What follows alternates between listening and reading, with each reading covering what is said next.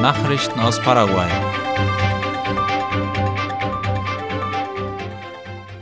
Straßensperre auf der Transchaco. Die Bewohner der Siedlung Xakmok Kasek haben heute die Fernstraße 9 bei Kilometer 351 blockiert. Die Sperre ist auf unbegrenzte Zeit angesetzt, wie es in einem Ankündigungsschreiben der Siedlungsführer vorab hieß. Dort werden auch die Gründe für die Maßnahme ausführlich formuliert. Hier ein Blick auf das Schreiben. Auf Grundlage eines Urteils von dem Interamerikanischen Gerichtshof für Menschenrechte IDH fordern die Sanapaná aus der Zone von Indi Ersatz für rund 3000 Hektar Land, die ihnen zugesprochen wurden, und finanzielle Entschädigung für entstandene Verluste durch die Verzögerung der Landrückgabe. Außerdem fordern sie von der Behörde für indigene Angelegenheiten eine sofortige Vermessung von 7.700 Hektar Land und die Auszahlung versprochener Gelder für kommunale Entwicklungsprojekte. Ferner verlangen sie, das Original der Landeigentümerurkunde ausgehändigt zu bekommen für das Land, auf dem ihre Siedlung liegt. In dem Schreiben wird darauf hingewiesen, dass diese Punkte bereits nach der vorigen Straßenblockade mit Indi vereinbart worden, man sei jedoch keinen Schritt weitergekommen, heißt es. Die Bewohner von Xakmok Kasek prangern in ihrem Schreiben zudem öffentlich Versäumnisse des Bildungsministeriums MEC und des staatlichen Stromdienstleisters ANDE an, sowie der Ministerien für öffentliche Bauten und Kommunikation MEOPC, für Wohnungsbau MOVE und öffentliche Gesundheit. An das MEC gerichtet geht es um einen konkreten Bauauftrag an einer Schule, der ausblieb. Von Ande fordern die Bewohner die Fertigstellung einer begonnenen Stromleitung. Das Gesundheitsministerium wird aufgefordert, den Prozess zum Bau eines Gesundheitspostens zu beschleunigen und das MEOPC bitten sie, die Reparaturarbeiten eines Zufahrtweges und der Abwasserleitungen zu Ende zu bringen. Zu guter Letzt wird das MOVE aufgefordert, einen Vertreter zu schicken, damit in einer Versammlung darüber informiert wird, wie und wann noch ausstehende Wohnungsübergaben stattfinden sollen. Die Sanapana von Xakmokasek kündigten an, die Straßensperre erst dann aufzuheben, wenn Vertreter der genannten Institutionen vor Ort eingetroffen und entsprechende Vereinbarungen unterzeichnet haben. Große Abschiedsfeier für Emilio Abreu Hunderte Besucher waren gestern in der Kirche der Gemeinde Centro Familiar de Adoración gekommen, um den Hauptpastor und Gründer des Zentrums zu verabschieden. Darüber berichten die Tageszeitungen gestern und heute. Abreu war am Montag nach einem längeren Krebsleiden verstorben. Der Sohn des Verstorbenen, Joshua Abreu, leitete die Feier. Er sagte, sein Vater sei ein Mann mit Vision gewesen. Er habe in seinem geliebten Paraguay ein verändertes und erfolgreiches Land gesehen, weil er in seinem eigenen Leben Veränderung erfahren hatte. Veränderung beginne mit kleinen und persönlichen Entscheidungen, sagte Joshua Abreu. Nach der Feier gestern in der Kirche begleiteten die Angehörigen den Sarg zum Friedhof Parque Serenidad in Villa Elisa südlich von Asunción.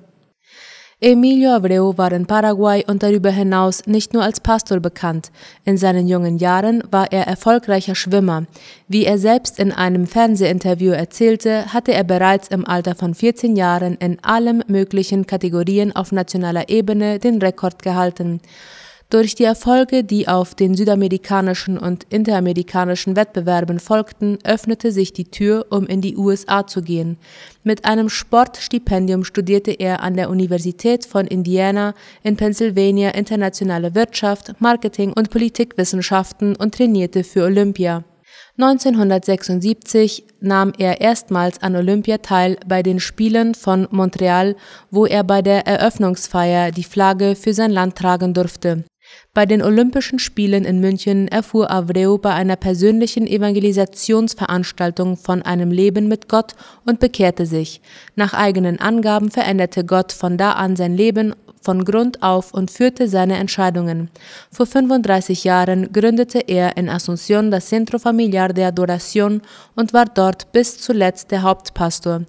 Er litt seit Jahren an Myelobrose, einer seltenen Form von Knochenmarkkrebs. Im IPS-Krankenhaus, wo er verstarb, sollte er sich deshalb einer bereits dritten Knochenmarktransplantation unterziehen. Emilio Abreu wurde 67 Jahre alt. Er hinterlässt seine Ehefrau Bethany und zwei erwachsene Kinder. Der paraguayische Außenhandel hat im Januar einen Anstieg verzeichnet. Wie die Zentralbank in ihrem monatlichen Bericht informierte, sind die Exporte im Vergleich zum Januar 2021 um fast 5 Prozent gestiegen auf 803 Millionen US-Dollar. Die Importe stiegen sogar um 42 Prozent und erreichten eine Milliarde 140 Millionen Dollar. Während die Exporte von unverarbeiteten Landwirtschaftsprodukten um ein Viertel zurückgingen, stieg der Export der verarbeiteten Produkte um 10 Prozent an. Auch der Sektor der Industrieerzeugnisse verzeichnete ein Wachstum der Ausfuhren, und zwar um 15 Prozent. Im Januar hat Paraguay Handel mit 88 Ländern betrieben. Die meisten Exporte gingen an die Nachbarländer Brasilien und Argentinien. Die Importe kamen vor allem aus China und Brasilien. Paraguay könnte in diesem Jahr erstmals Sojabohnen importieren. Wie Luisa Ramirez von der paraguayischen Kammer für Getreide und Ölfrüchte Capeco erklärte, hat die sojaverarbeitende Industrie voraussichtlich noch Rohstoffe bis zur Jahresmitte. Um die Anlagen danach weiter auslasten zu können, müsste man erstmals in der Geschichte Sojabohnen importieren. Durch die Trockenheit in Ostparaguay erwarten die Sojabauern einen Verlust von 60 bis 70 Prozent im Vergleich zu den Vorjahren. Die erwartete Rendite pro Hektar liegen bei 1250 Kilogramm. Außerdem sei zu erwarten, dass die Qualität der Bohnen schlechter sei als in den letzten Jahren, sagte Frau Ramirez. Deshalb müsse man damit rechnen, dass für die kommende Saison weniger gutes Saatgut zur Verfügung stehen wird. In dieser Woche kann man am Sternenhimmel ein besonderes Phänomen bestaunen. Es geht um ein Planetenspektakel, bei dem Mars, Venus und der Mond in einer Konjunktion stehen. Laut der Website Earth Sky und Infobay kann das Phänomen beobachtet werden, ohne dass ein Teleskop erforderlich ist, und zwar am 27. und 28. Februar frühmorgens. Betrachter haben die Gelegenheit, nicht nur zwei, sondern vier Planeten in Horizontnähe zu sehen. Saturn und Merkur sind in Ländern unterhalb des Äquators sehr viel leichter zu beobachten. Statement vom neuen Innenminister. Im Innenministerium solle es vorerst zu keinen Veränderungen kommen, zitiert ABC Color Federico González, den neuen Leiter. Er sagte, die Priorität liege im Kampf gegen das organisierte Verbrechen. Der Innenminister Federico González und der Justizminister Edgar Olmedo wurden heute Morgen von Präsident Mario Abdo Benitez vereidigt. González ersetzt in dem Amt als Innenminister Arnaldo Giusio. Nachrichten aus aller Welt.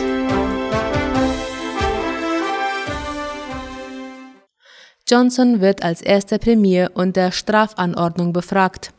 Die Partygate-Affäre um den britischen Premierminister Boris Johnson hat einen weiteren symbolischen Höhepunkt erreicht, wie der ORF meldet. Nachdem der Regierungschef den Befragungsbogen der Londoner Polizei fristgerecht eingereicht hatte, ist er der erste britische Premierminister, der von der Polizei unter Strafanordnung befragt wurde.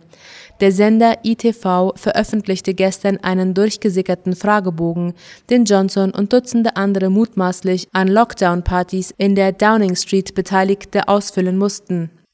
Die Verdächtigen wurden darin gefragt, ob sie bei den mutmaßlich gesetzwidrigen Partys dabei waren und warum und wie sie mit anderen Anwesenden interagiert hatten. Außerdem haben die Befragten die Möglichkeit anzugeben, wenn sie der Meinung sind, es habe eine rechtmäßige Ausnahme oder gerechtfertigte Entschuldigung gegeben. Das Ergebnis der Polizeiermittlungen könnte entscheidend für Johnsons politische Zukunft sein. Einige konservative Abgeordnete haben bereits seinen Rücktritt gefordert, andere wollen die Ermittlungen abwarten. Ukraine bereitet sich auf russischen Einmarsch vor.